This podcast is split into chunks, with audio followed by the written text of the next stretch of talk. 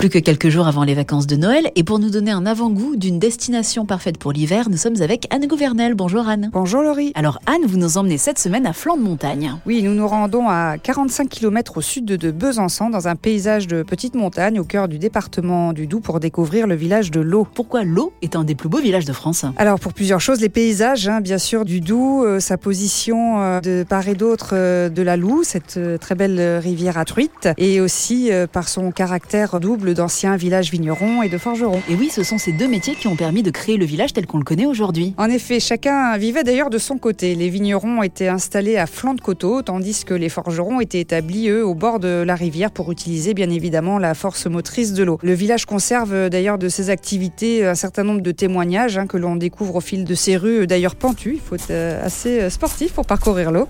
Donc on découvre dans la partie haute du village des maisons vigneronnes du XVIe siècle, bâties sur des caves avec euh, des vastes porches. Et puis plus bas, sur les bords de la Loude, où euh, d'ailleurs on voit hein, les ruines d'un vieux pont de pierre qui émerge, c'est très très joli.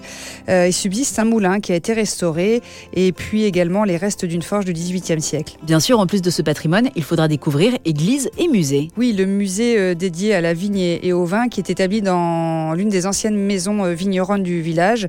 Il présente une magnifique collection d'outils et, et d'ustensiles qui retracent le travail des vignerons.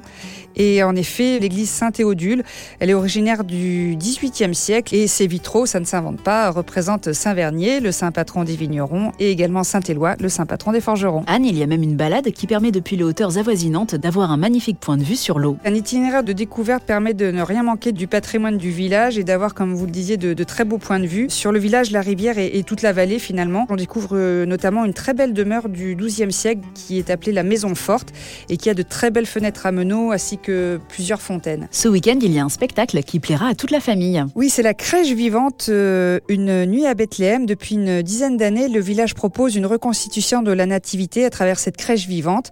Donc deux présentations seront proposées les samedis 11 et dimanche 12 décembre, euh, place des Forges à 17h15. Merci beaucoup Anne. Merci Laurie. L'eau est bien sûr dans le guide des plus beaux villages de France, disponible aux éditions Flammarion et à retrouver sur le site lesplusbeauxvillagesdefrance.org.